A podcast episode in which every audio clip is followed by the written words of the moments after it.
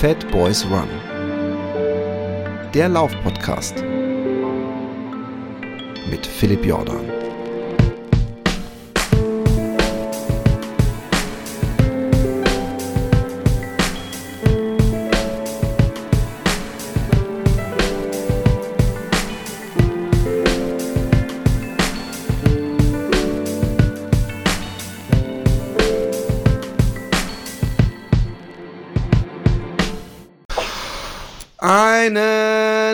Wunderschönen guten Morgen. Ich weiß nicht, ob ihr es hört, ob man es durchs Mikro hört. Äh, stimmt, spitzen einige schon den Bleistift und sagen Sauerei, das geht ja wohl nicht. Aber ich wurde heute Morgen geweckt von Vogelgezwitscher.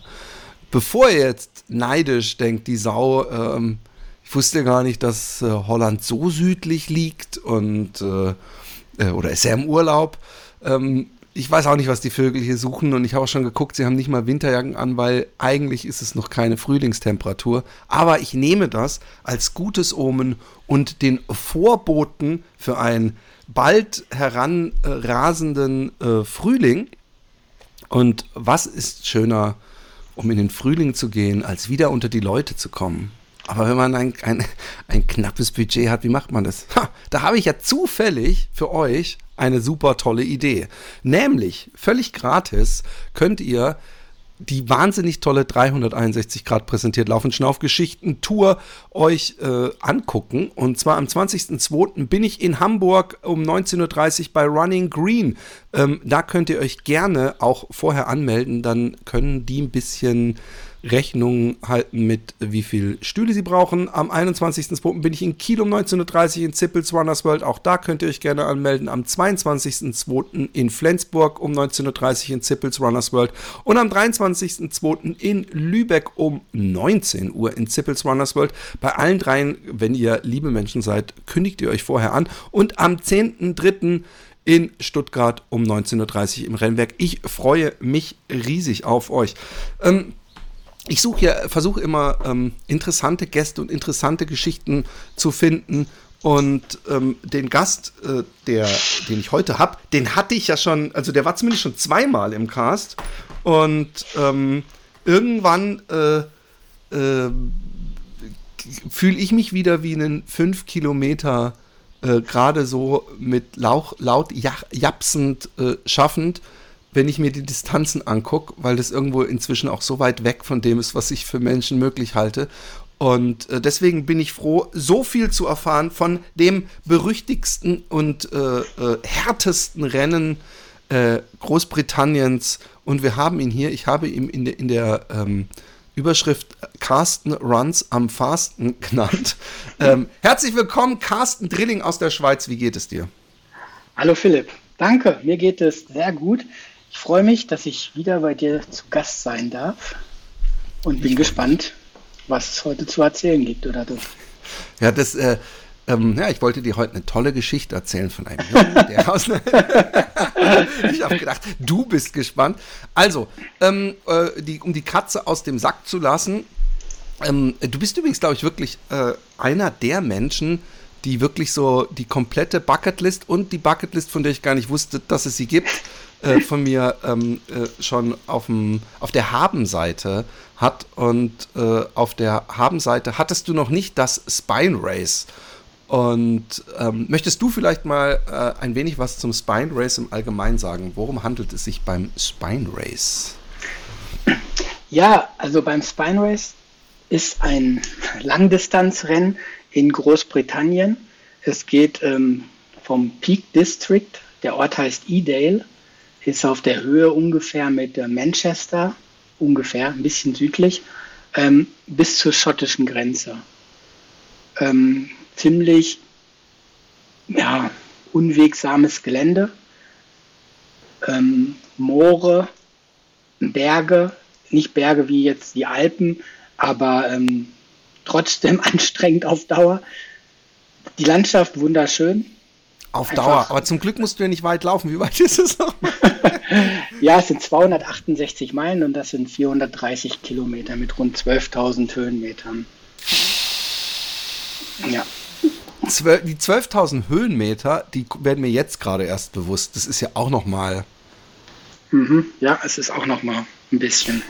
Wir sind nach, nach der ähm, Arendtschen Umrechnungsform, ich weiß gar nicht, ob die von ihm ist, sind es auch nochmal, glaube ich, 120 Kilometer. Ja. Äh, war das das weiteste, was du gelaufen bist bis jetzt, also am Stück? Ja, das war jetzt, ähm, das war jetzt wirklich das weiteste. Davor war mein Distanzrekord äh, der Tour de France vor ja. fünf Jahren, sechs Jahren mit 330 Kilometern. Ja, da hat der Dennis von hier im Cast mal erzählt und da habe ich auch schon gedacht, wie hart muss man, muss man sein. Und ähm, dann hast du dir auch noch die, die Jahreszeit und das Terrain ausgesucht, um die weiteste Strecke zu laufen. Würdest du sagen, du bist eher ein, ein Kaltwetterläufer oder ein Heißwetterläufer? Ich glaube grundsätzlich weder noch. Also mich zieht es nicht so in die Wüste bei diesen Wüstenläufen zum Beispiel. Zudem habe ich auch dieses Spine jahrelang mehr oder weniger ähm, verabscheut und gesagt, wie kann man nur so einen Scheiß machen.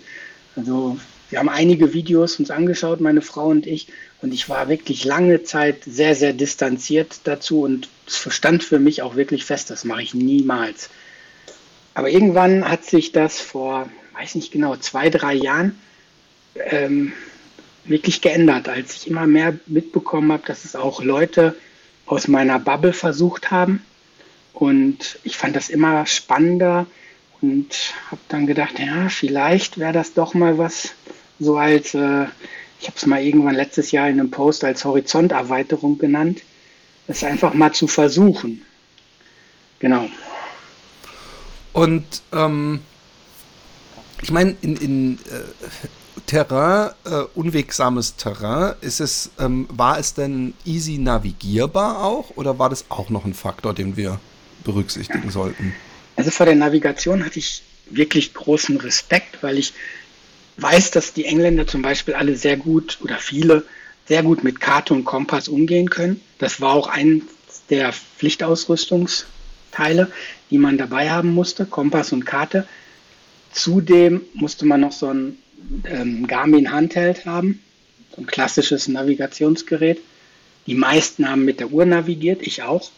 Ähm, ich fand, es war wirklich einfach zu navigieren und wir haben uns fast keine Fehler erlaubt. Also wirklich minimal mal, dass wir abgeweicht vom Weg, eine kleine Abweichung hatten und wir haben wenig Zeit verloren und uns wenig geärgert über ähm, unsere schlechte Orientierung oder so.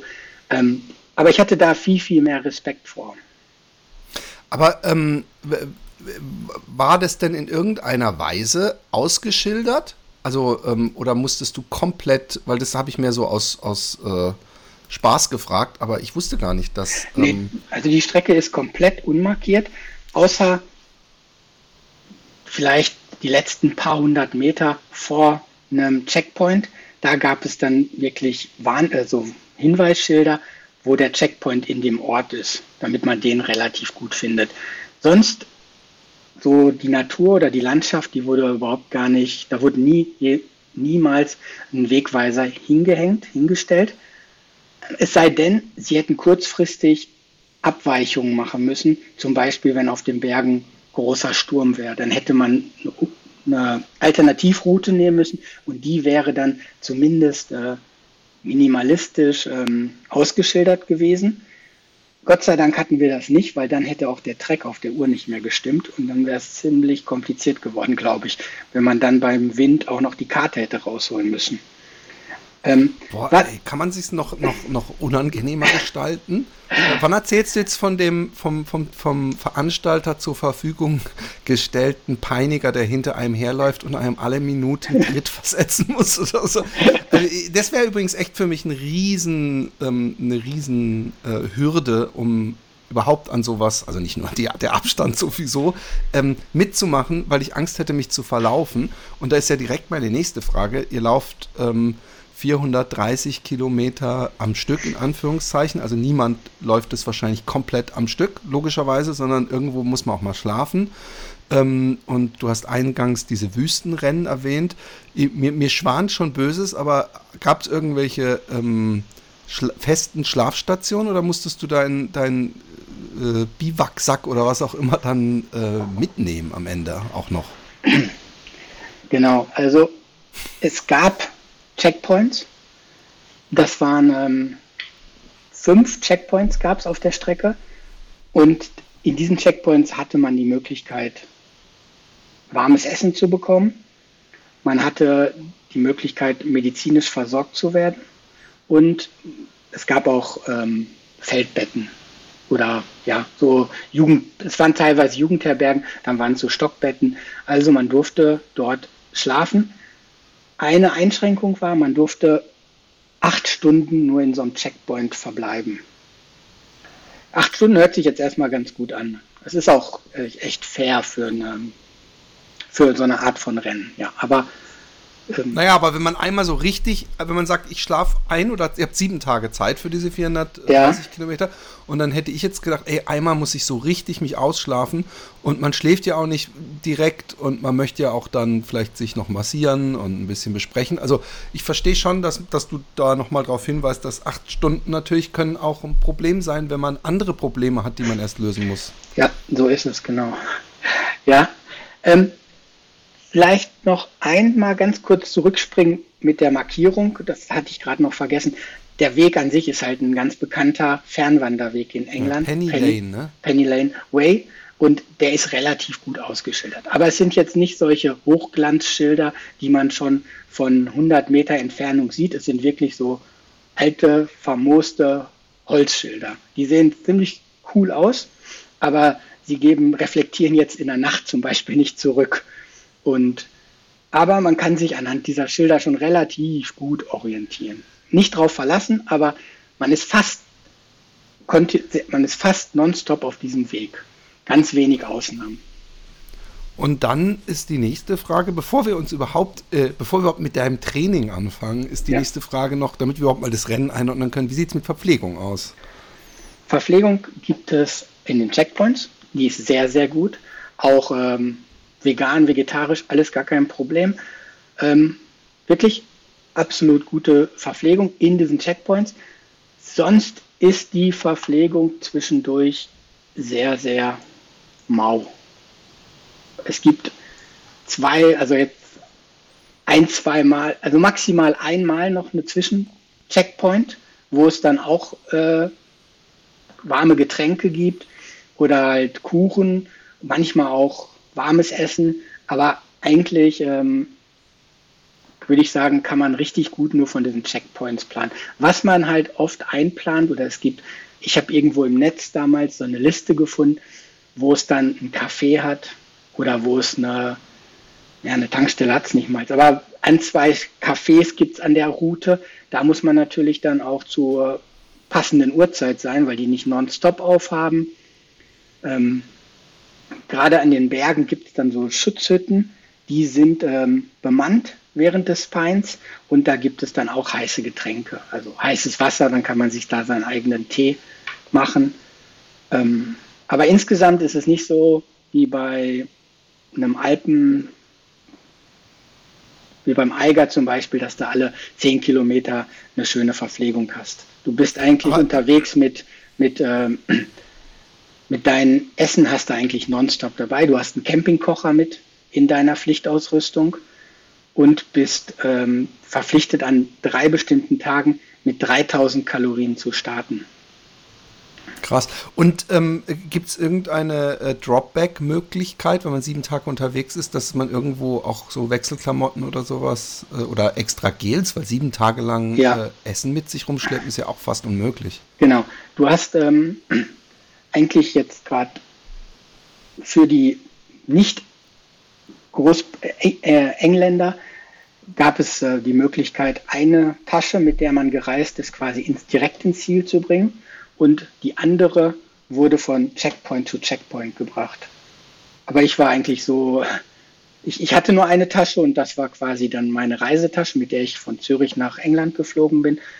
Und ähm, ich hatte einen Rucksack, einen großen Rucksack auf dem Rücken, mit dem bin ich gelaufen und in meinem Dropback, das war so ein Seesack, so ein großer, wasserdichter, da war quasi, das war quasi mein Dropback und der wurde von Checkpoint zu Checkpoint gebracht. Also da konntest du auch äh, dann haben wir das auch gleich abgeschlossen. Ähm, man hat ja pro Tag wahrscheinlich mehrere Checkpoints. Äh, und wurden die dann so, dass du praktisch, wenn du ankamst, war da dann immer oder gab es halt pro Tag dann einen Checkpoint und also, wusstest du? Genau, dieser Dropback, der wurde wirklich nur an diese fünf Checkpoints plus Ziel gebracht. Also immer da, wo man nur die Schlafmöglichkeit hatte. Wenn es zwischendurch so einen halben Checkpoint gab, die haben sie so halbe Checkpoints genannt, da wurde das Dropback nicht hingebracht. Da gab es einfach nur ähm, entweder Essen oder Trinken oder beides. Ähm, ich finde bei so einem Race äh, ähm, ist die Vorbereitung hochinteressant. Ähm, ich, wir haben so oft hier schon äh, Langdistanzler gehabt. Äh, äh, ich habe viel mit Lars über die Tortur de Ruhr und was der da an Kilometern geschrubbt hat. Äh, äh, geredet. In diesem Fall ist ja noch viel mehr dabei, nämlich was für Klamotten nehme ich mit. Äh, äh ich nehme an, dass du da die besten Shake-Dry-Sachen mitgenommen hast. Äh, und ähm, wie kalt, wie warm wird es. Das wäre bei mir eine große Sorge. Ähm, nehme ich mehr als ein paar Schuhe mit, wahrscheinlich schon in Stropback dann zumindest. Mhm. Und wie hast du trainiert? Ich meine, mehr als doppelbelasten kann man nicht und das Training soll ja noch Training bleiben und nicht zur Belastung werden. Hast du dich überhaupt speziell darauf vorbereitet? Ich meine, zwischen den Zeilen liest man ja eindeutig, dass du jemand bist, der sehr viel läuft, also vielleicht gar nicht so dezidiert auf so ein Rennen trainieren muss.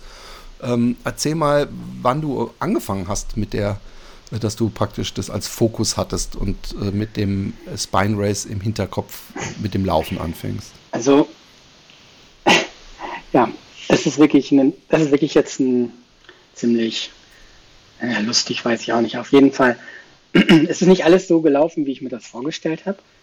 Und richtig trainiert für das Bein habe ich wirklich gar nicht, weil du Anmelde, Anmeldung für Spine ist meistens ein, zwei Wochen nach dem Spine.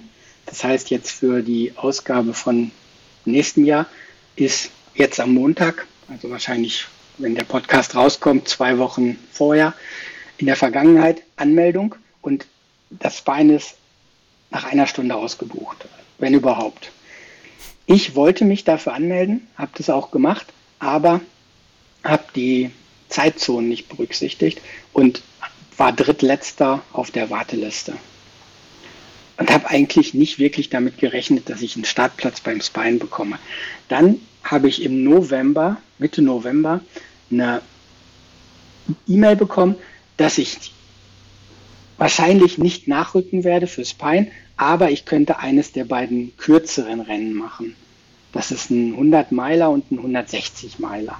Auf der gleichen Strecke quasi der Südteil und der Nordteil.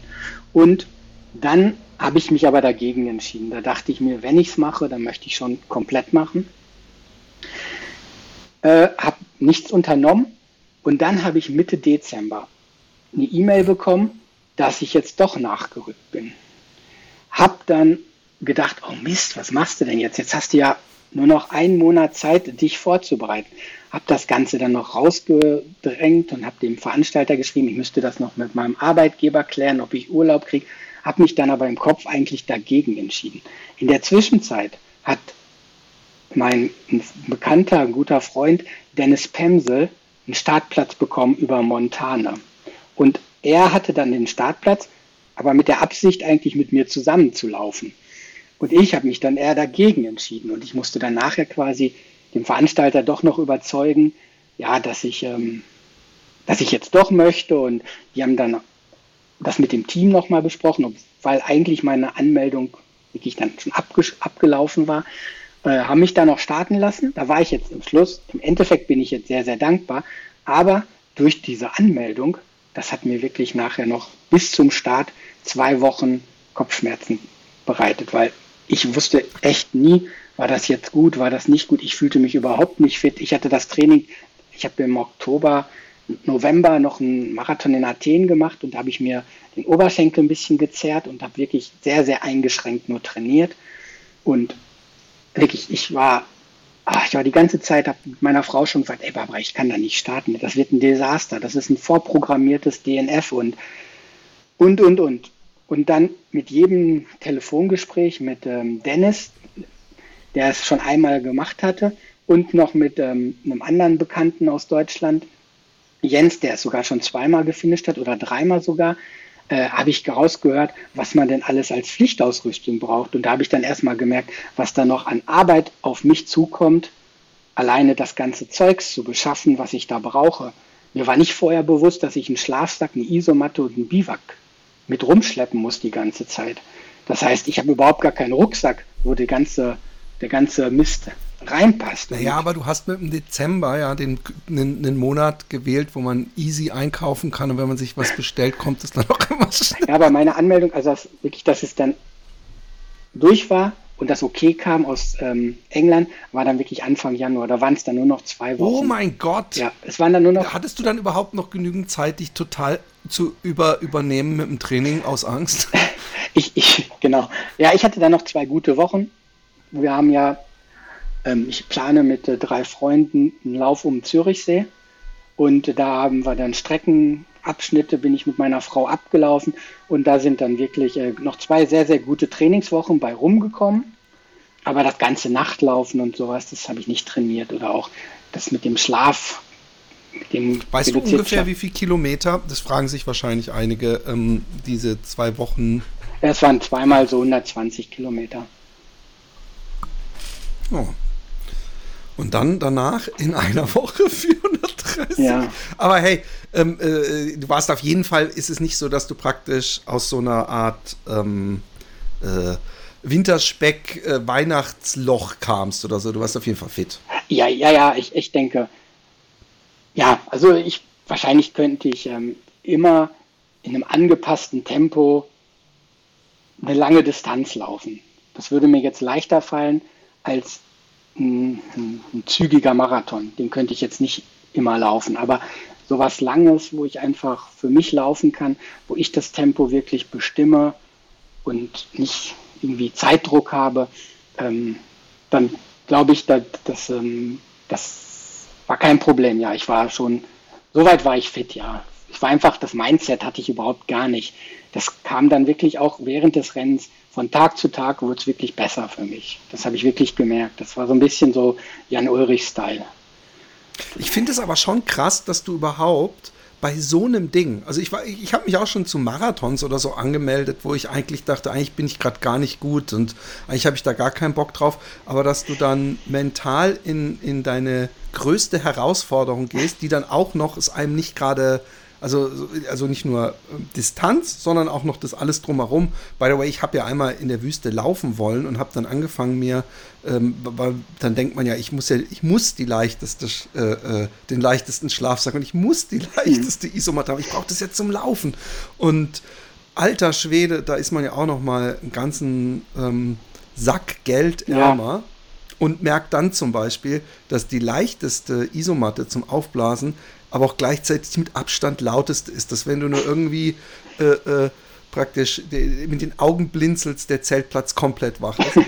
Aber äh, äh, hast du da irgendwie noch äh, Tipps oder sowas, wo du sagen kannst, Leute, ähm, das kann ich weiterempfehlen oder äh, ging das die Materialschlacht einigermaßen gut vonstatten?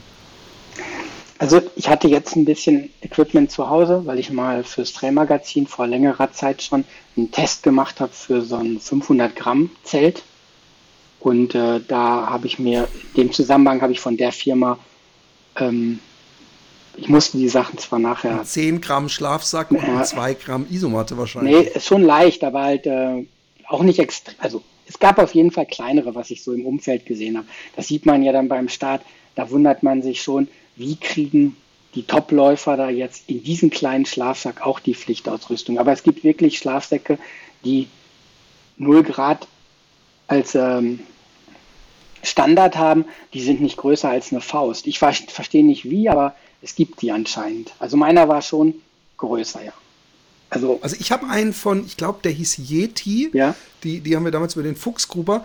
Und da bin ich immer ganz stolz, wenn wir im Familienurlaub sind, weil der, der, der hat halt einfach ein Viertel von diesen Standard-Decathlon-Dingern und ist auch echt der wärmste von all unseren Schlafsäcken. Also da gibt es riesen Qualitätsunterschiede.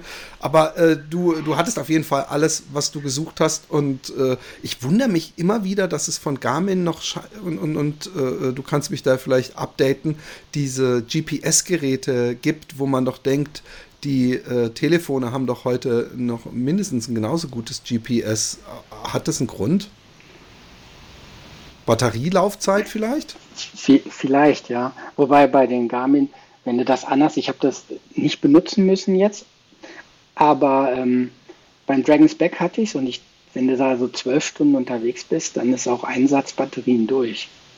Also die, und äh, einfach nur so für mich als äh, äh, dann im Notfall Google Maps Nutzender, ähm, ist das vom Komfort, ist, warum siehst du dann Sinn, warum man die Dinger benutzt und, und, und lässt sich mit denen einigermaßen gut navigieren? Also so wie man es kennt vom Handy?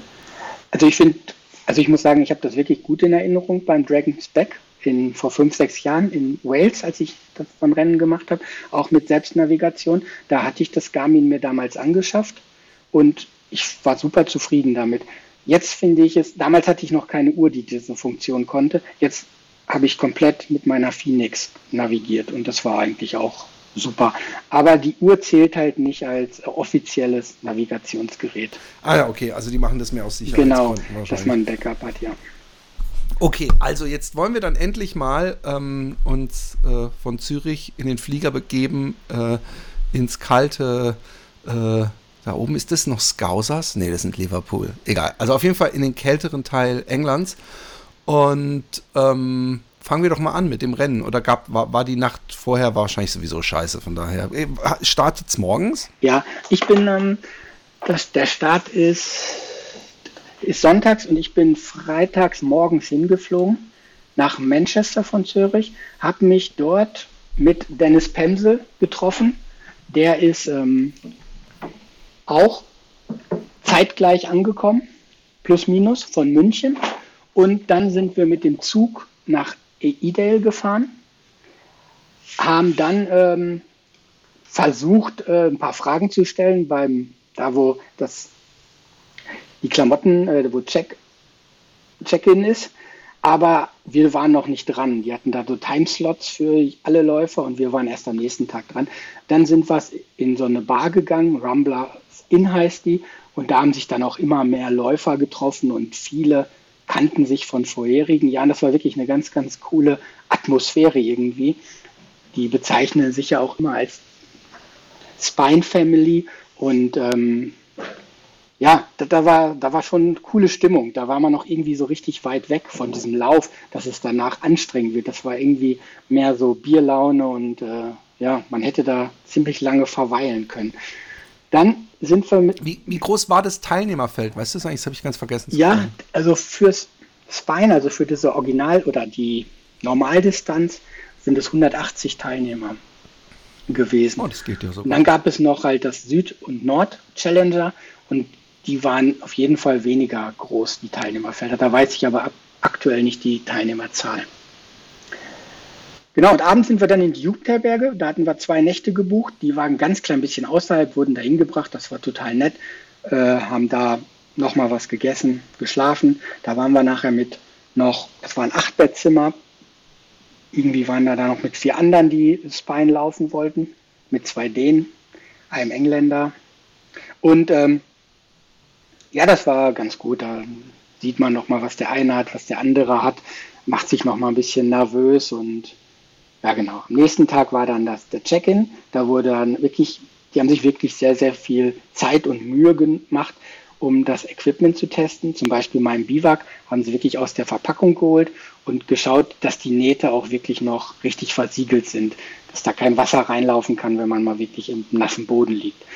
Oder mein Kompass, der hatte eine kleine Luftblase, obwohl ich die nie benutzt hatte. Ich weiß nicht, wie die da reinkommt. Und da hat sie dann auch erst prüfen lassen, ob der überhaupt noch richtig funktionsfähig so ist. Krass. Die Kalorien haben sie dann, also ich habe vorher schon das in so Tüten verpackt und dann ungefähr so aufgelistet, wie viel Kalorien da so ein Snickers hat und so, damit sie da jetzt nicht überall noch nachschauen mussten, damit so Pi mal Daumen einfach stimmt, die 3000 Kalorien, habe ich so drei Päckchen zusammengestellt. Genau. Dann, dann ähm, genau, ging es wieder in die Jugendherberge, nochmal essen, große Pizza, Abschlussbier und morgens um gab es einen Shuttle von der Jugendherberge zum Start und startest dann in Edale auf so einer Wiese. Total. Halt, und bevor du, ja. ganz kurz, bevor wir an den Start gehen, eine ganz kurze Werbepause.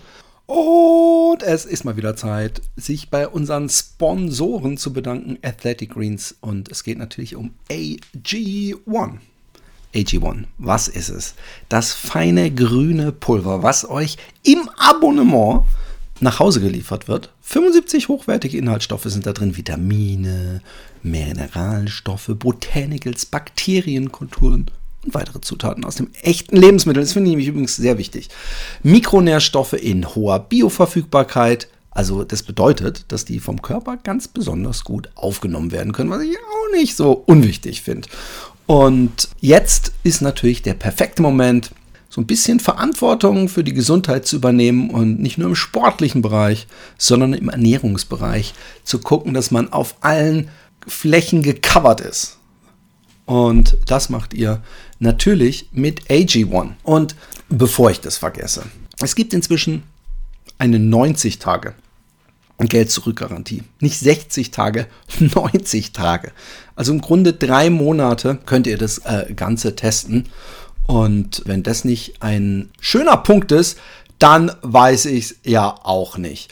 Und im Moment äh, gibt es ein Angebot für Fatboys Run-HörerInnen. Und zwar, ähm, wenn ihr auf athleticgreens.com slash fatboysrun geht, erhaltet ihr beim Abschluss einer monatlichen Mitgliedschaft einen kostenlosen Jahresvorrat, nicht Wochenvorrat, ihr habt richtig gehört, Jahresvorrat, Vitamin D3 und K2. Und wie wichtig Vitamin D ist, muss ich euch ja nicht erzählen. Für die Knochen und die Zähne. Und wir wollen ja, und die Muskeln natürlich auch, aber wir wollen ja auch in Zukunft schön einen strahlenden, äh, gewinnenden Smile haben. Und äh, außerdem kriegt ihr AG1 im praktischen Reiseformat ihr wisst ja, wir laufendes Volk sind ja durchaus Menschen, die ab und zu mal zu irgendeinem Rennen irgendwo hin müssen. Also auf athleticgreens.com slash fatboysrun kannst du dich informieren, 90 Tage lang komplett risikofrei testen und deine Nährstoffversorgung unterstützen und somit jetzt langsam, wenn der Frühling sich ankündigt. Er ist vielleicht noch nicht da und es ist auch vielleicht viel wishful thinking und positive thinking, aber ey, wir haben, das dürfen wir bitte nicht vergessen, wir haben den Oktober, den November, den Dezember, den Januar und den Februar auch bald hinter uns. Also, come on, Leute. Positive Thinking, neues Chapter, Vögel, Blumen und Athletic Greens. Was haltet ihr davon? So, und jetzt geht's weiter mit der Show. So, wir waren jetzt in Idel auf einer Wiese am Start. Ähm, wie viel Uhr haben wir? Ähm, 8 Uhr morgens. Okay. Das geht ja noch. Obwohl wahrscheinlich alle seit 4 Uhr morgens wach sind. genau. Aus Aufgeregtheit. Ja, vor allen Dingen, es hat geregnet und laut Wettervorhersage ja. am Tag davor sollte es nicht mehr regnen. Das hat mich dann ein bisschen äh, verrückt gemacht, weil ich die Regenhose nicht anhatte und oh, auch eine dünnere Regenjacke anhatte und die dicke quasi im Dropback hatte, weil ich ja gedacht habe, ja, das ist quasi meine Schlechtwetterjacke, eine richtig dreilagige Hardshell. Äh, die konnte ich aber, konnte ich nicht mehr drauf zugreifen. Und naja, von daher musste ich jetzt mit dem laufen, was ich anhatte.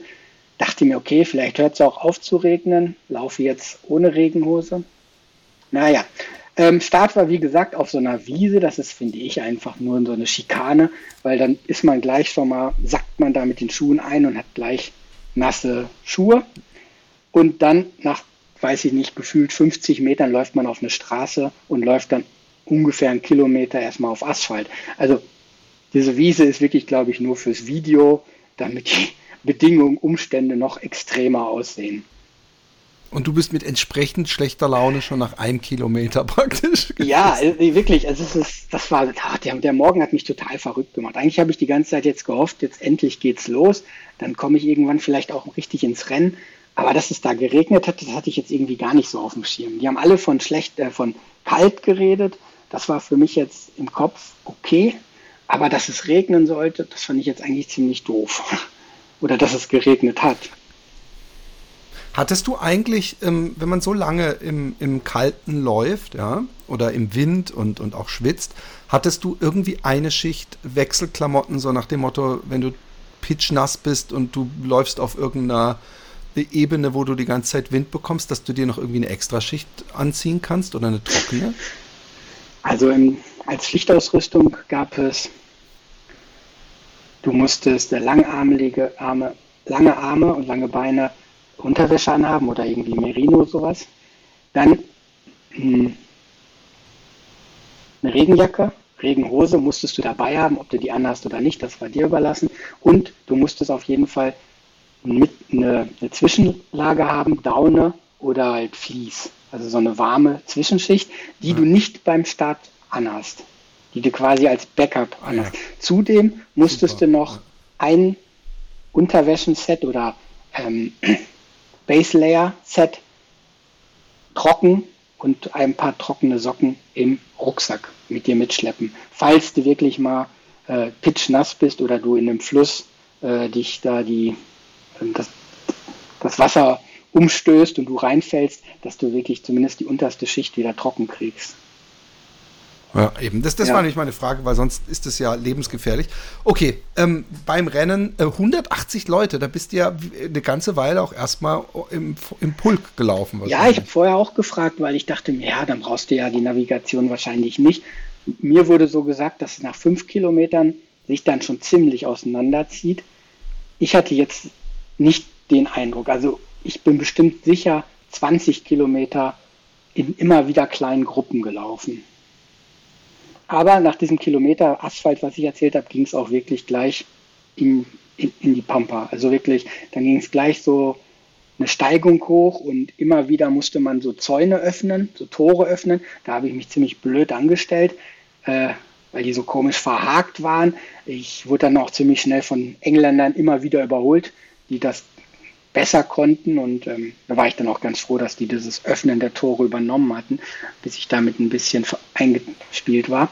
Ähm, ja, mein Kollegen, wir wollten eigentlich zusammenlaufen, war unsere Absicht. Er hat aber die ganze Zeit gedacht, ich wäre ja hinter ihm und hat dann ein ziemliches Loch nach vorne gelaufen. War ich aber jetzt auch nicht böse, weil ich dachte mir, ist schon ganz gut, wenn wir jetzt beide erstmal unser eigenes Tempo laufen. Und ja, dann war eigentlich, hat immer wieder ein bisschen geregnet. Es war nicht stark, es hat dann auch zwischendurch mal aufgehört. Man war trotzdem eigentlich so leicht, äh, oder würde ich sagen mal nass, aber es war noch auszuhalten. Da war an dem ersten Tag war es auf jeden Fall noch nicht so kalt. Nach äh, 20 Kilometern ungefähr gab es dann auch mal warm, warm Wasser, also Tee, ein paar Plätzchen und so. Ganz kurz in die Tagesplanung, ja. ähm, weil wir da drin sind. ähm, es ist ja irgendwo diese, dieses, äh, äh, dieser Checkpoint, wo es auch diese äh, Betten gibt, wo man schlafen kann. Ähm, Gab es die an jedem Tag? Weil ich glaube, du hast von fünf Checkpoints vorhin gesprochen. Ähm, und war dann deine Tagesplanung, zumindest am ersten Tag, ich laufe jetzt, ich weiß eben nicht, wie viele Kilometer bis zu diesem Checkpoint und da schlafe ich dann am Abend oder bist du das mehr so, ich lasse mich treiben und schlaf vielleicht am Wegesrand mäßig angegangen? Weil irgendwie so völlig will man ja ein bisschen so, versucht mal den Tag vorzuplanen, mhm. oder nicht? Ja, also ich bin gestartet mit der Idee, nach 75 Kilometern in dieses in Checkpoint zu kommen, dort zu essen und dann weiterzulaufen. War meine Idee. Das habe ich auch so von anderen gehört, dass man dort eigentlich nicht schläft, weil Dort ist so viel los und äh, man hat ja noch nicht so viel gemacht mit 75 Kilometern.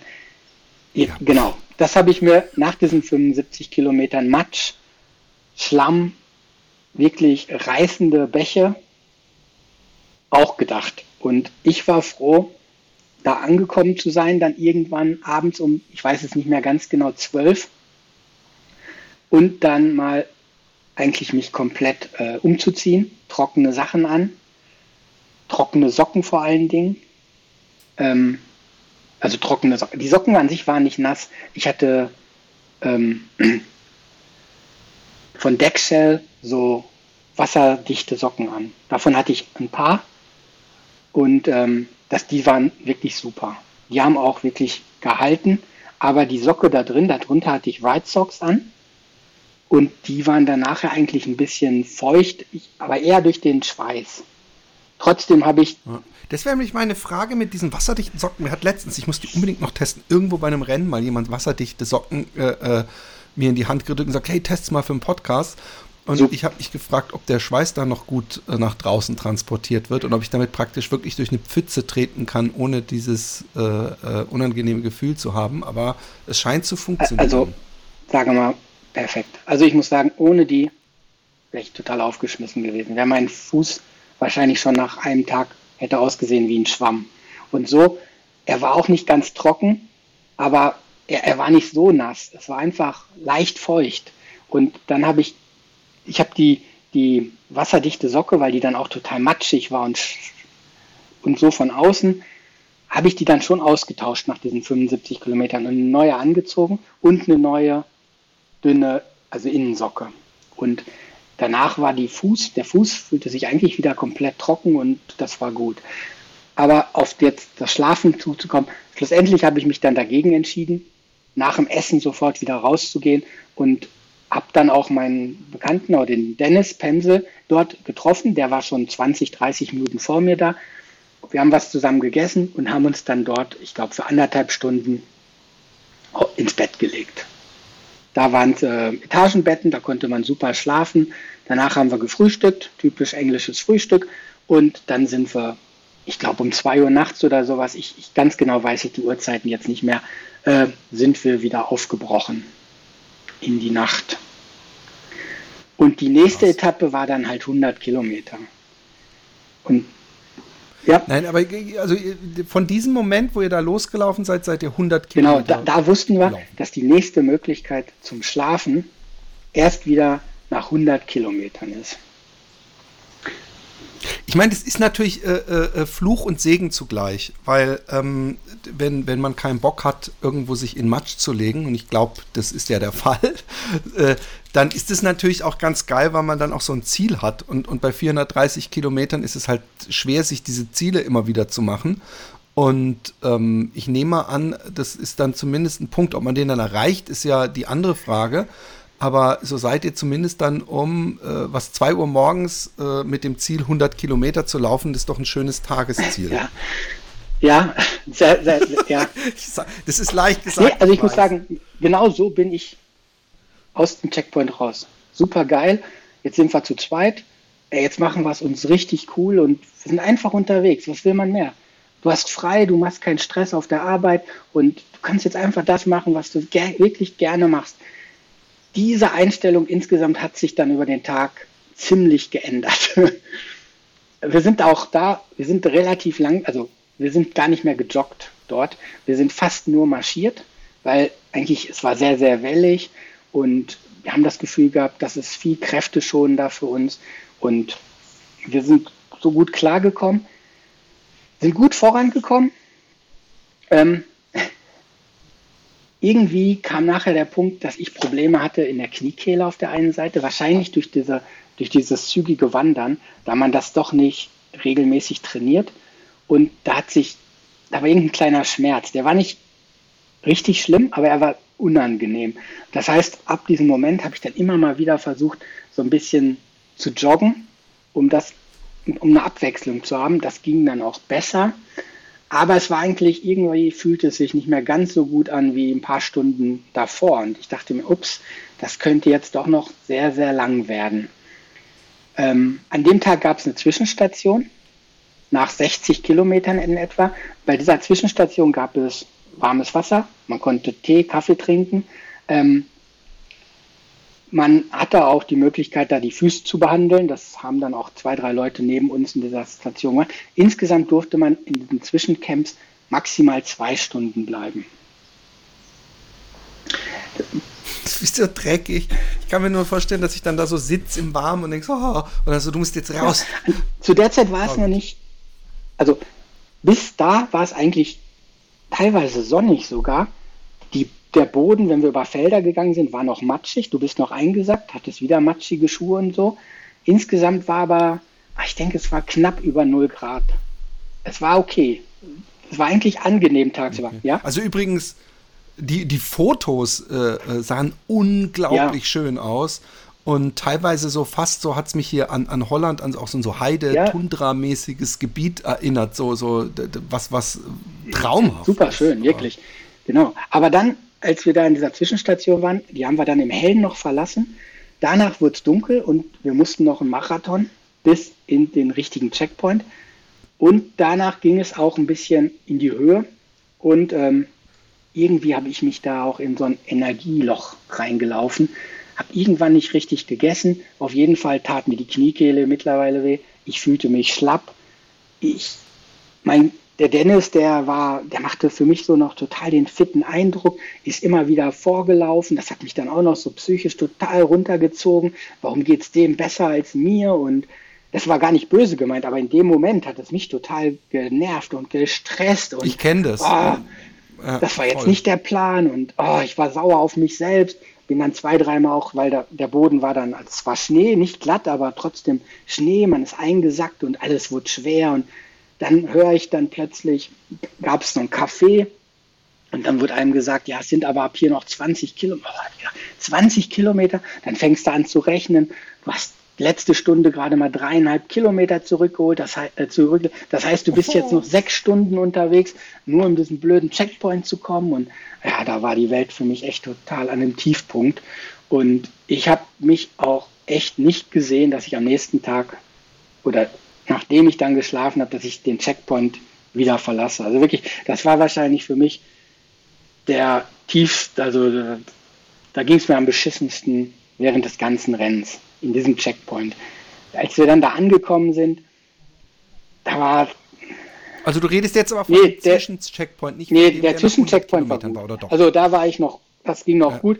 Den haben wir verlassen, dann kurz vor Dämmerung und danach mussten wir halt, ein bisschen ging es hoch und man war dann im Schnee drin. Und da habe ich dann irgendwann gemerkt, shit, ich habe nicht richtig gegessen. Und da kam das Desaster für mich. Ähm, und als wir dann irgendwann, ich weiß es nicht auch wieder nicht ganz, ein, zwei Uhr nachts haben wir dann den Checkpoint 2 ähm, erreicht. Das war auch eine Jugendherberge. Das Team dort, die ganzen Volunteers, die waren alle so super nett und die haben sich so viel Mühe gegeben. Und das war wirklich wirklich klasse. Und ähm, aber ich habe wirklich Barbara zwei, dreimal angerufen, also meine Frau, und habe gesagt, Barbara, ich, ich kann morgen nicht nochmal starten, ey, das tut alles weh und ich bin so kaputt und und ja, ich habe mich dann aber eigentlich wie damals auch beim ähm, beim Tour de Gens, ich habe versucht, so lange wie möglich zu schlafen, um in diesem acht Stunden Fenster zu bleiben. Und es, es ist wirklich erstaunlich, wie wenig wie wenig Schlaf dann doch ausreicht, dass der Körper sich einigermaßen wieder erholt. Weißt du ungefähr, wie, also, wie lange du da schlafen also konntest? Wie viele Stunden? Hm, ich denke, eine Stunde hatten wir fürs Essen, Duschen. Ich denke, ich habe da fünf, sechs Stunden geschlafen, würde ich jetzt mal so schätzen. Ja, und dann aber ist da nicht so, also vielleicht bei mir so, aber ey, wenn du danach aufstehst und du hast ja dann zu dem Zeitpunkt 175 Kilometer in den Beinen, da, da bist du doch Pinocchio am Anfang. Da bist, oder bist du, ist es einfach, seid ihr einfach aus einem anderen Holz geschnitzt? Weil, äh, wenn man da aufsteht, da ist man doch erstmal äh, Marionettenwalk, oder nicht? Also, oder bist nee, du nee, so also, erstmal mit dem Flick Sicherlich nicht. Aber nee, ich, ich, ich, klar, man fühlt sich schon jetzt nach zwei Wochen Pause fühlt man sich erholter und ruhig, äh, besser. Aber man macht es ja alles freiwillig und trotzdem ist man positiv ja. überrascht, wie gut es einem jetzt geht, nach fünf Stunden Schlaf im Vergleich zur letzten Nacht, wie dreckig es da ihm ging und was man da geflucht hat durch die Nacht. Und ja, ich, ich habe mich einfach da in den Schnee gesetzt die Nacht davor, weil ich einfach nicht mehr konnte und nicht mehr wollte. Und ja, aber mir war auch klar, mich holt hier auch keiner raus. Dennis kann mich nicht auf die Schulter nehmen und ins Ziel tragen. Das muss ich jetzt schon irgendwie, muss ich mich jetzt zusammenreißen, irgendwie ins Ziel kommen. Und dann müssen wir mal Ruhe bewahren, viel, viel essen, versuchen so viel wie möglich zu schlafen, nochmal viel essen. Ja, und dann geht es einfach wieder los. Sonst ist auch die ganze Operation oder die ganze Aktion, das Startgeld ist hoch, dieser ganze Stress, den ich vorher hatte, das Equipment zusammenzukriegen, dann bin ich zehn Tage nicht bei der Familie. Die müssen sich irgendwie organisieren.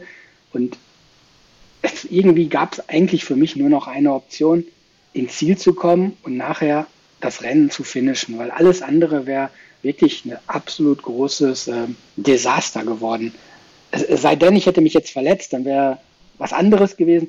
Aber jetzt einfach nur, nee, weil ich jetzt keinen Bock mehr habe oder weil irgendwie ein ganz klein bisschen hier zwickt und da zwickt, Das war. Nein, nein, ich meinte das mehr auch äh, ähm, ähm, gar nicht, dass du aufgeben wolltest, sondern dass man, dass die Muskeln alles nach sechs Stunden schlafen, wenn man 175 Kilometer gelaufen ja. ist vorher am Stück, äh, doch so steif sind, dass man da sowieso erstmal äh, eine gute äh, halbe Stunde braucht, um überhaupt einigermaßen ansehnlich zu gehen. Zumindest kenne ich das so. Ähm, was mich aber auch interessiert ist, ähm, bei diesem zweiten Checkpoint, äh, an dem du jetzt auch die, die, den Schlaf mhm. äh, bekommen hast, als ihr dann da raus seid, äh, wo sind wir denn da uhrzeitmäßig? Ja. Sind wir dann schon am Morgen des dritten ja. Tages, nehme ich an. Das ist jetzt am Sonntagstart. Das ist Dienstagmorgen. Genau, wir haben eigentlich, wir sind so losgelaufen, dass wir im Hellen raus sind. Dass wir nicht wieder, dass wir noch in der Super. Nacht starten. Ich, ich denke, es war 8 Uhr morgens, ganz genau. Und wie weit war der nächste das Checkpoint war, dann wiederum? Nee, das war auch 100? Eine relativ kurze Distanz, also 55 Kilometer. Ähm, es ging, der erste Teil, der war so ein bisschen aufgeteilt, halbiert. Der erste Teil war über so eine Bergkuppe nochmal rüber, nochmal mit Schnee, wunderschön, wirklich wunderschön. Der Schnee war auch jetzt nicht tief, also man konnte den super laufen. Es war wirklich, alles war perfekt. Ich habe Dennis dann wieder verloren, der ist einfach, äh, der war fitter oder hatte weniger Wehwehchen. Ich war vielleicht auch vorsichtig, weil es mir am Tag davor so dreckig ging und wollte nicht überpacen. Hatte eine Daunenjacke an beim Start, weil ich dachte, es war gestern so kalt und musste die dann ausziehen und plötzlich war er dann weg. Er hat aber dann in so einem Restaurant, das war jetzt kein offizieller VP, das war einfach ein Restaurant, äh, hat er dann gewartet und hat da was gegessen ich habe dann auch noch da was gegessen, getrunken. Und dann ist dort auch noch kurz zwischen uns beiden ist ein dritter Deutscher, Matthias Schramm, reingekommen. Er hat das Back, äh, Spine auch schon einmal gemacht. Und quasi dann haben wir dort ein bisschen gequatscht und sind dann ab diesem Moment bis ins Ziel äh, zu dritt gelaufen. Zwischendurch wurden wir mal als wow, äh, cool. The Three German Lions bezeichnet. Ähm. Hey, das ist, ich glaube, in England ja. ein ganz großes Kompliment. Ähm, ähm, äh, und und wie, wie äh, ist man dann, ich meine, wird es nicht eigentlich immer härter oder ist dann irgendwann so, äh, stellt sich der Körper einfach drauf ein und weiß, irgendwas will der von mir und danach darf ich wahrscheinlich zusammenbrechen? Oder wie, wie beschreib mal, ähm, weil ihr habt ja noch dann äh, nach dieser dritten, also ihr genau, wart ja ungefähr bei der Hälfte, genau, äh, ja, als genau, ihr zu dritt ja. loslief. Danach kamen so drei Moore. Ähm, dieses laufende Moor war für uns jetzt, sage ich, ich glaube, es war ein großer Vorteil, dass die Temperaturen mittlerweile so niedrig, so tief waren. Da waren, selbst die Moore waren halt zugefroren. Das heißt, man hat zumindest nicht so viel Kraft verloren, wenn man so, dass man immer wieder einsackt. Ähm, grundsätzlich sind Steine in den Mooren, aber die findest du nicht immer. Das heißt, du, der Weg ist, es gibt einen Weg durch diese Moore, wo kleine Steinplatten sind. Wenn du den Weg ein bisschen verloren hast und so gut ist das GPS dann halt meistens doch nicht, dann sind die Steine halt nicht da und du würdest immer leicht einsacken. Und das natürlich Kräfte aufrauben. Durch den Frost oder durch die niedrigen Temperaturen war alles angefroren und man konnte fast darüber laufen. Das war eigentlich sehr, sehr angenehm für uns. Das Navigieren in diesen Mooren war ein bisschen äh, ja, tricky. Da war es halt oft nicht ganz so eindeutig, aber zu dritt, das hat echt super geklappt und man hatte sich auch immer wieder mal was zu erzählen. Man, ist, man hat auch mal stundenlang nicht geredet, aber das ist, denke ich, auch normal bei so einem Ultrarennen. Ähm, schlussendlich sind wir da gut ins Ziel gekommen wie lange, wie, wie, wegen Moore, wie, wie viel Kilometer zieht sich so ein Moor? Also seid ihr stundenlang? Das waren, nur das waren quasi so drei Moore. Ich habe den Übergang, kann ich jetzt gar nicht mehr so wiedergeben. Wahrscheinlich ist einfach nur mal eine Straßen dazwischen. Ähm, ja, das war eine, okay, was sehe ich da? Ja, das waren bestimmt 20 Kilometer. Aber ist ja auch schön, ja? also atmosphärisch so genau. Nord zu durchlaufen. Genau, ja. Ähm, ja, eins haben sie halt vorgewarnt. Da waren dann auch wirklich Warnschilder, dass da durch, das, durch den vielen Regen in den Wochen zuvor, der, ähm, dass man da bis zur Schulter einsacken würde. Also da sollte man sich an diesen Schildern, die da standen, rechts halten Und ja, da habe ich mir schon gefragt, wie das wohl in der Schweiz wäre, wenn es da so einen Gefahrenpunkt gibt, wie man den äh, kennzeichnen würde. Ich bin mir nicht sicher, ob da drei oder drei oder vier Schilder, kleine Schilder äh, reichen würden. Nee. In Deutschland sicher auch nicht. In Holland wird wahrscheinlich so, so stehen, hey, guck einfach, worauf du Bock hast. Vielleicht wird es nass oder so. Aber ähm, ähm, äh, ja, ich, ich habe mal irgendwann gehört, man kann im Moor eigentlich zumindest nicht so, so wie in Karl-May-Filmen tödlich einsinken, sondern dass man irgendwann das, das immer stoppt oder man da rauskommt. Aber ähm, so, so, so schlimm wurde es ja bei euch zum Glück nicht. Ähm, hab, habt ihr zwischendurch eigentlich Teilnehmerfeld, wo ihr standet? Ich meine, das ist bei in so, bei so einem Rennen, ich weiß nicht, vielleicht bist du ja, hm. hast du ja Sieges äh, äh, Avancen, aber ähm, wie viel da auch rausfallen oder so und wo man steht irgendwie oder hat, habt ihr euch damit? Ich, also ich habe jetzt, ich wusste, dass relativ viele in meinem Umfeld, das ist ähm, in England wird es Dot Watching bezeichnet, quasi, dass du da diese Punkte wandern siehst. Man hat hier ja so einen Trecker. Der Veranstalter hat zu jeder Zeit gesehen, wo du exakt bist. Und, ähm, und ich glaube, den Link konnte man halt verschicken. Hatte ich auch vorher auf Facebook ähm, gepostet. Und es gibt wirklich viele, die gucken sich dann die ganze Zeit an, wie man wandert. Und es ist teilweise dann auch lustig, weil man sieht dann, wie die Punkte vom Weg abwandern, wenn sie dann wirklich falsch laufen. Man kann dann halt nichts machen und denen helfen. Aber ja, nee, wir haben aber während, also ich habe während des Rennens nie geguckt, auf welchem Platz ich bin oder wie viele schon raus sind. Man hört es dann teilweise in den Checkpoints. Ich denke, so wie ich gehört habe, sind am ersten Tag am meisten ausgestiegen, wahrscheinlich wegen dem Regen. Aber ich glaube, nachher sind immer weniger ausgestiegen. Da war es dann eher, genau, da war es eher dann ein Problem, wahrscheinlich wegen den Cut-Offs. Oh, wie war denn die? Da habe ich jetzt überhaupt nicht nachgefragt. Wie, wie streng also sind Beispiel, die Cut-Offs? Ich dachte, man hat sieben ja, Tage Zeit. Äh, ja, aber zum Beispiel musste man in dem ersten Checkpoint nach 24 Stunden sein, das heißt 75 Kilometer in 24 Stunden. Beim zweiten musste man nach 60 Stunden sein. Wir waren, wir waren quasi also, nachher fast einen ganzen, wir haben relativ schnell so einen ganzen Tag rausgelaufen. Also wir hatten nie Probleme. Wir hatten immer einen riesen Puffer auf Cut-Off, von Anfang an eigentlich. Das war für uns wirklich gut. So konnten wir dann nachher das war nachher auch so ein bisschen unsere Strategie, äh, immer versuchen, abends, also abends irgendwann vor Mitternacht reinzukommen ins Ziel, essen und dann die maximale Zeit eigentlich im Checkpoint auszunutzen und so gegen, sech, so gegen sechs dann raus. Dann muss man noch zwei Stunden im Dunkeln laufen, um acht wird hell und dann nutzt man aber den ganzen Tag zum Laufen aus. Das vereinfacht schon viel beim Navigieren und auch so im Kopf ist es doch einfacher, im Hellen zu laufen. Es ist wärmer. Ja. Und spulen wir mal vor, also so weit müssen wir gar nicht spulen, es sei denn, ähm, es ist irgendwas äh, ähm, Erwähnenswertes auf, äh, dann noch passiert ähm, zur, zur letzten Etappe. Äh, habt ihr die, seid ihr die auch dann ähm, praktisch aus so einem Checkpoint raus gestartet? Und wie ich würde gerne einen, einen Checkpoint noch. Weil ja, gerne, der, der, der Checkpoint 3 zum Beispiel, da sind wir angekommen, das war nach dieser relativ kurzen Strecke von 55 und also bei Ja, genau, ungefähr die Hälfte was, hat ne? man da. Und dann haben wir ja. dort gesagt, okay, wir schlafen, machen das nach unserem Plan, was wir uns für uns jetzt so gesagt haben.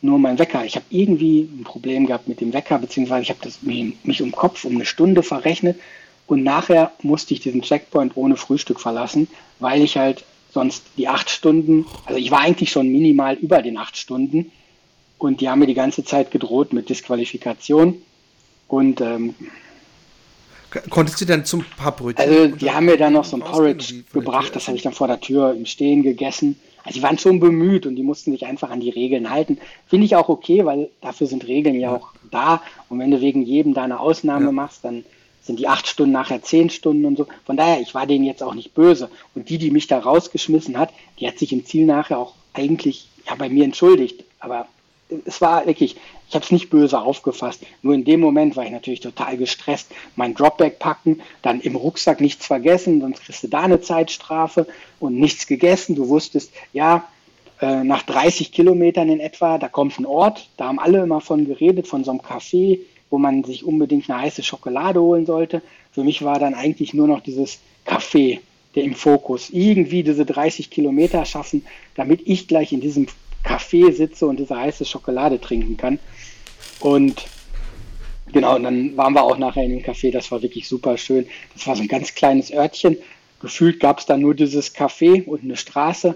Und dann du halt bestellt einen, einen Veggie-Burger und eine Pommes und Cola und alles durcheinander. Hauptsache Energie rein. Das war super. Herrlich. Ja, und äh, danach ging es eigentlich über Crossfell. Und das ist dann Du siehst dann von diesem Ort schon den Berg. Da ist so eine, ich weiß nicht, ob das so eine Abhörstation ist, bin mir nicht genau sicher. Ist so eine Kugel, sieht so ein bisschen aus wie Teufelsberg in Berlin. Ähm, alles weiß. Dann wurde mir nur so gesagt, ja, du gehst da hinten rum und das dauert ungefähr drei Stunden, bis man dort ist. Aber das hat wirklich Spaß gemacht, da hochzugehen im Schnee. Also es war wirklich ein schöner Aufstieg und da oben war es auch wirklich traumhaft. Und wir haben es auch noch im Hellen geschafft dort und ähm, mussten dann eigentlich nur nur danach den Downhill oder das Runterlaufen war im Dunkeln. Da war nochmal zwischendurch so ein Mini-VP in so einer alten Holz, äh, Steinhütte. Das ist auch so ein häufig benutztes Bild beim Spine. Äh, da ist eine Person drin mit so einem riesen langen Bart und der kocht da Chili. Und dann kriegst du da eine Portion Chili drin. Und ja, das ist super cool. Und ja, und dann war, haben wir irgendwann auch wieder einen Checkpoint 4 geschafft. Checkpoint 5, das war dann eigentlich so immer die mehr oder weniger, das war fast so der, der langweiligste Abschnitt von 4 auf 5 und von 5 ins Ziel, das war dann nochmal wirklich anstrengend, weil das ging dann über die Chariots, das ist dann nochmal äh, so eine richtige Höhenlage, so wellige, immer wieder Wellen und es war alles voll Schnee. Ähm, Wenn es da windet, ist es ziemlich äh, kritisch, aber wir hatten vom Wetter her, für mich war es perfekt. Hatten, äh, es war oft kalt, von den gefühlten minus 16 Grad, die hatten wir sicherlich nicht, da waren wir nicht in den Höhen. Die sollen da gewesen sein. Äh, Wind fand ich war auch akzeptabel. Eines der Pflicht, in der Pflichtausrüstung war ja auch so eine Skibrille, so eine nicht getönte Skibrille. Und die hat man dann einfach, also mit der bin ich stundenlang eigentlich rumgelaufen. Da hatte ich so eine große Brille auf, damit die Augen halt nicht ähm, zu viel Wind abkriegen. Ja, ähm, der letzte, das war nochmal wirklich schön, weil man wusste, es hat sich, jede Etappe hat sich eigentlich ewig lang gezogen, aber man wusste, jetzt, jetzt kann nichts mehr passieren und ja, das. Und der letzte das Tag hatte wie viele so Kilometer? nochmal? 68 waren es, genau. 68. Ja, Und ähm, das Ziel Kirk war das? Das ist direkt an der schottischen Grenze. Und du läufst dann eigentlich nachher in diesen Ort rein. Ist eine Asphaltstraße sind die letzten anderthalb Kilometer nicht spektakulär. Da war es dann auch dunkel. Läufst durch so drei Zielbögen, die sind da von dem Sponsor Montane hingestellt. Und danach habe ich gedacht, okay, das war's jetzt. äh, Und dann wurdest du aber quasi noch genötigt, nochmal 20 Meter über eine Straße zu laufen, um dann quasi ähm, die Wand von so einem Hotel, dem Border Hotel, äh, zu küssen. Und ab da warst du dann auch wirklich im Ziel. Geil. Und ähm, wie groß war, war die, das, das, das, Das war- Gefühl, die Erleichterung? Das war tierisch. Also wirklich, da ist eine riesige Last von einem gefallen. Also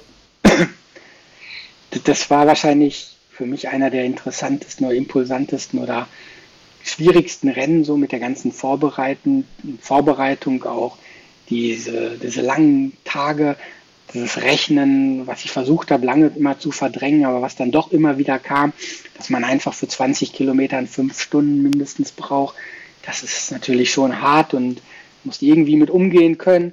Und dass dieser ganze Scheiß jetzt einfach vorbei war und dass man ins Ziel konnte und eine Dusche und Essen und ein Bier, das war für mich wirklich ein super Moment, ja. Glaube ich.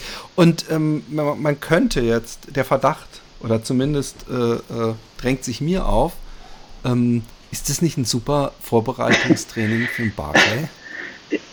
Vielleicht ist das das richtige Rennen, um für den Barclay zu trainieren. Aber hier werde ich, glaube ich, standhaft bleiben und ich werde nicht versuchen, mich für den Barclay ins Spiel zu bringen. Aber ähm, äh, äh, hast du darüber mal nachgedacht? Weil ich finde, du bist schon so, du bist auf jeden Fall. Ähm, äh, Wäre wär, wär das eine Videothek, würde man dich in derselben Ecke wie beim Barclay ja. finden. Weißt du, was ich meine? Also so im selben Genre. Wir sind schon sehr im, im äh, äh, Leidensbereich. Du hast vorher äh, auch, auch eingangs gesagt, so du, du hattest eigentlich gar keinen Bock drauf, und aber du wolltest es hinter dich bringen, schon mhm. fast, so wie so ein Zahnarztbesuch. Und ich weiß natürlich, dass das nicht wie ein Zahnarztbesuch ist. Und ich weiß auch so ein bisschen, wie du das meinst. Aber ähm, du, sag, du schriebst auch auf äh, Facebook, glaube ich, so, du wolltest von Anfang, wusstest du, dass du das nur einmal machen willst und du deswegen froh bist. Und da denke ich mir schon, so ein Barclay ähm, ist halt praktisch äh, noch ein bisschen blutigere Beine dazu. Und ähm, aber da hast du hast du schon wahrscheinlich irgendwie mal ein paar Minuten drüber nachgedacht. Ja, oder? klar, das der Barclay, Barclay Marathons sind schon spannend an sich, aber ich sehe mich da wirklich nicht. Also ich, ich, ich glaube, das ist doch nochmal ein ganz anderer Schritt. Jetzt, auch wenn das jetzt mit Navigieren verbunden war, aber du hast ein GPS und nee, beim Barclay, ja. dann dieses, oh, dann diese ganze Schikane. Ich meine, hier war auch schon viel Schikane, aber nee, ich finde, nee, nee, ich glaube, das sind doch noch zwei andere Geschichten und ich bin froh, dass ich den Spine, dass ich das Spine geschafft habe. Ich muss sagen, bin wirklich sehr, sehr dankbar, dass die mich noch genommen haben, dass ich noch starten durfte, obwohl ich zu spät dran war. Ich bin auch total dankbar, dass ich mit Dennis Pemsel und auch nachher mit dem Matthias Schramm zusammenlaufen konnte, durfte. Das hat vieles einfacher gemacht. Ähm, es hat oft Spaß gemacht, nicht immer Spaß. Es waren harte Momente dabei. Aber ich glaube, es kann selbst bei einem, sage ich mal so, wenn ich jetzt nochmal versuchen würde, ich denke, ich hätte einige Punkte, die ich optimieren könnte. Ich glaube, ich bräuchte nicht immer so viel Schlaf. Ich könnte wahrscheinlich schon einige Stunden schneller sein. Aber ich glaube trotzdem nicht, dass es besser würde, weil für mich waren diese Wetterbedingungen jetzt hier wirklich perfekt. Und ich würde mich da jetzt nicht auf mein Glück verlassen, dass ich nochmal so perfekte Bedingungen habe. Und ich wüsste, wenn ich da sieben Tage Regen habe, was der Dennis Pemsel zum Beispiel drei Jahre vorher hatte, das würde mich total verrückt machen. Ich hasse Regen. Also, also bis zu einem bestimmten Maß ist ja alles okay, aber ja. irgendwann, wenn die dritte Regenjacke durch ist, dann macht es auch kein echt, also dann, ach, dann kann man sich nicht mehr motivieren oder ich zumindest nicht, glaube ich. Von daher, ich. Ja. Man vergisst auch ein bisschen, dass es was anderes gibt als Regen. Ich, ich weiß, dass ich bei so längeren, also diesen Etappensachen, wenn dann ein Regentag war und Scheißwetter, dass man dann auf einmal dieses gesamte Ding ja. in diesem Wetter sieht. Dabei geht es ja teilweise, dass eine halbe Stunde später auf einmal die Sonne rauskommt, dann ist die Stimmung komplett anders. Aber das ist einem in dem Moment nicht immer wirklich bewusst oder natürlich bewusst, aber man will es nicht äh, wahrhaben. Aber ich höre aus deinen Worten deutlich raus, dass du ähm, da nicht nochmal antreten wirst. Es gibt aber auch so eine ja, Summer Edition. Ich muss sagen, also da habe ich mir jetzt nicht wirklich Gedanken. Also für mich war im Vorfeld klar, die, die Summer Edition ist kein Thema. Wenn, dann mache ich natürlich das Original. Aber jetzt habe ich das Original.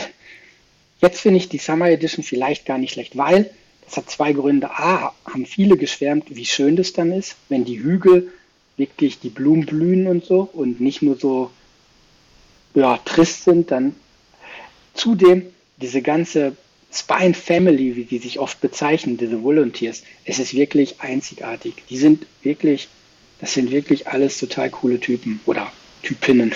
Und es ist wirklich, deshalb würde ich es eventuell in Betracht ziehen, diese Summer Edition. Die Gegend einfach mal im Sommer zu sehen, das könnte ich mir auch gut vorstellen, das mit meiner Frau zu machen. Ähm, auch dann zusammenbleibend und äh, nicht mit Fokus aufs Podest oder sowas, das ist eh nicht für uns drin, einfach einen gescheiten Rhythmus finden, so wie ich den jetzt mit Dennis hatte, dass wir quasi das Ganze, diese 430 Kilometer irgendwie in ein Etappenrennen reinbringen, obwohl es ja kein richtiges Etappenrennen ist. Aber für uns war das mit dem Rhythmus, mit Tag-Nacht, konnten wir es quasi ein ganz klein bisschen wie ein Etappenrennen gestalten. Und ich glaube, das war auch für uns ähm, sehr, sehr großer Vorteil. Also ich kann es mir übrigens, äh, also ich kann es mir sowieso nicht vorstellen, ähm, äh, sowas äh, zu laufen ähm, von der Distanz und gerade in meinem Trainingszustand gerade. Aber ähm, ich glaube, der Unterschied nochmal, wenn man so qualitativen Schlaf oder irgendwo im Biwaksack am Wegesrand, dass das halt auf, auf äh, sieben Tage raus oder wie lange man dann läuft, schon Riesenunterschiede auch nochmal macht. Ähm, ich bin ja auch jemand, der echt, selbst wenn nach, nach schlimmen Leistungen schlecht schlafen kann, also so, wenn irgendwas nicht, nicht gut ist. Und ähm, äh, hast du sonst jetzt, also du, du hast gerade gesagt, vielleicht äh, mit deiner Frau, aber ähm, gibt es sonst noch so große ähm, Rennen, die du für dieses Jahr dir, also jetzt Backyard Ultra ist ja klar, ähm, äh, auf, auf dem Zettel hast, auf der Bucketlist überhaupt weltweit? So, also vielleicht oder auch für die nächsten Jahre. Was ja, ganz so kurz noch, also Ding? bevor ich dir da die Antwort gebe, möchte ich noch ganz kurz sagen, dass bei diesem Rennen, ähm, es gab noch, insgesamt waren wir mit sechs Deutschen, zwei Österreicher und einem Schweizer also das waren die deutschsprachigen und alle sind ins Ziel gekommen. ich muss sagen, das fand ich schon ziemlich äh, super Leistung. Und auch die Leistung von ja. der Magdalena Paschke und Anja Karau ist wirklich äh, phänomenal. Da sind. Ähm, das nur ganz kurz noch erwähnen. Ähm, ja, dieses Jahr, was ich vorhin schon ganz kurz mal erwähnt habe, mit ähm, drei guten Freunden aus Zürich organisiere ich einen Lauf Ende März. Und den werden wir, das ist so ein Einladungslauf. Und da haben wir uns eigentlich vorgenommen, das werden wir alles relativ easy halten und da wollen wir dann auch mitlaufen. Das ist jetzt 100 Kilometer plus minus mit zweieinhalbtausend Höhenmetern. Es geht so über die Höhenzüge. Ähm, wir haben ganz tolle Verpflegungsposten auf, in Berghütten und da ist quasi so mein nächstes großes Ziel hin. A, als, als Organisator, B, aber auch als Mitläufer. Und da freue ich mich wirklich, dass das so ein Lauf wird ähm, mit Freunden einfach. Du bist auch herzlich eingeladen, aber ich dachte mir, 100 Kilometer machst du wahrscheinlich Ende März gerade nicht. Ja. Nee, nee, nee das ist nett, dass du mich äh, auf dem Zettel hattest.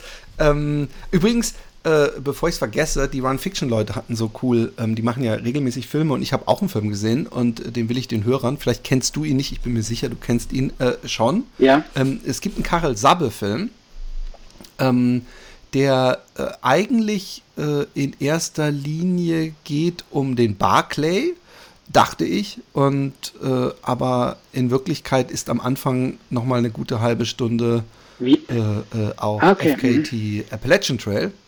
Äh, äh, und ey, alter effing Schwede, dann kommt irgendwann so eine, so eine, ähm, also es wird eigentlich mehr so nebenbei erzählt, dass er halt diesen FKT auch mal probieren wollte und was er so alles macht.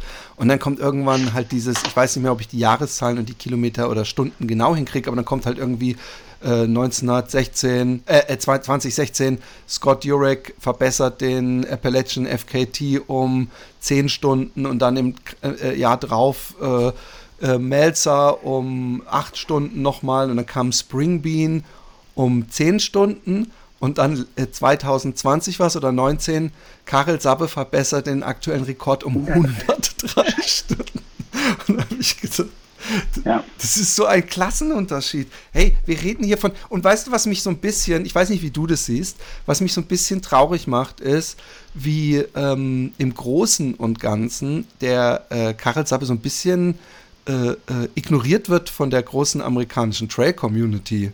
Also äh, insofern, dass als er damals den Backyard gewonnen hatte, dass da praktisch äh, die, was ja völlig okay ist, aber die Corey Dowater ja. in Amerika überall so praktisch, als ob sie äh, die längste Strecke gelaufen ist und das Ding und nicht mehr in einem Nebensatz, das fand ich echt fast schon äh, erschütternd und dass der den FKT äh, um 100, also um Zehnfache, was die Jungs vorher verbessert haben, verbessert und das nicht überall Headline in all meinen komischen äh, Trail-Dingern, die ich auch auf Social Media abonniert habe, sondern dass ich das so zufällig durch so einen YouTube-Film erfahre. Ja, das ist doch schon komisch manchmal mit dieser Berichterstattung. Das war jetzt, um auch aufs Bein zu kommen, wirklich auch da, da der ganze Fokus. Also der Spine hat jeden Abend ein YouTube-Video hochgeladen, was so am Tag begann. Was passiert ist, und da ging es immer nur um diesen Damian Hall.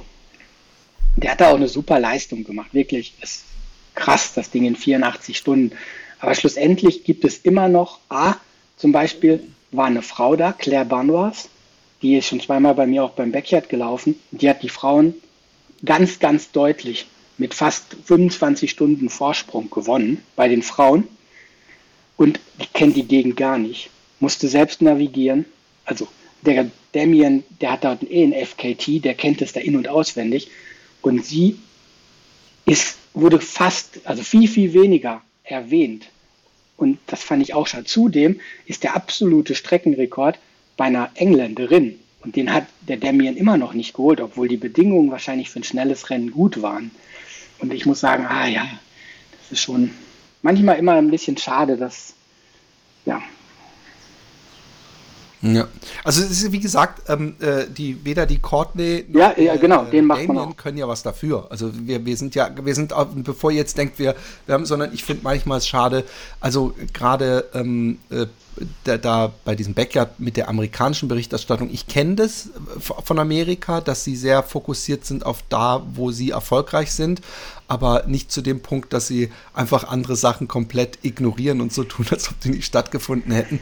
Und dann in der Trail-Community mhm. hätte ich das halt irgendwie null erwartet. Aber ähm, das war vielleicht einfach mal ein schlechter Tag. Im Großen und Ganzen ist ja alles äh, easy peasy lemon squeezy. 84 ja. Stunden ist aber halt auch echt hardcore. Ähm, hat der, weißt du, ob der, hat der, ja, der hat, muss ja mal also einmal haben gesagt, zwei geschlafen haben, oder nicht? Insgesamt. Das alt, also da. Die sind nachher sind zwei zusammengelaufen, aber der eine hat eine Zeitstrafe gekriegt, der hat irgendwo mal abgekürzt und dafür eine Zeitstrafe aufgebrummt gekriegt. Und ab danach irgendwann sind die dann zusammengelaufen. Das habe ich so im Nachhinein nur gehört. Der Backyard, der Backyard Weltrekordhalter ist übrigens hey, auch gelaufen beim Spine. Der ist äh, Sechster geworden. Einer der beiden. Hm. Krass. Ja, Ja, äh, lass, äh, die Viticon Da müssen wir nicht großartig Werbung machen. Da müssen wir da gar keine. Ähm, aber wer, wer vielleicht im, im Züricher Bereich wohnt, kann ja gerne ähm, äh, vorbeigucken. Wann war es nochmal? Achso, ich kann es ja noch sagen, wenn ich bei Hamilton bin, irgendwann Mai, äh, 18. Mai, Genau. ich habe dieses Jahr kein Glück. Hey, vielen, vielen, vielen Dank, dass du so ausführlich äh, hier für uns berichtet hast. Es ist mir immer eine Freude und äh, ich bin sicher, das war nicht das letzte Mal, weil wer weiß, vielleicht kommst du wieder kurzfristig, läufst du dann aus Versehen irgendwie 1000 Kilometer durch die Arktis oder ja, sowas. Vielleicht. Ich glaube es nicht. danke dir, Philipp. Wünsche hey, dir noch einen schönen Dank Tag und, und bis bald. Äh, Mach's gut. Ciao. Bis zum nächsten Mal. Jo. Ciao.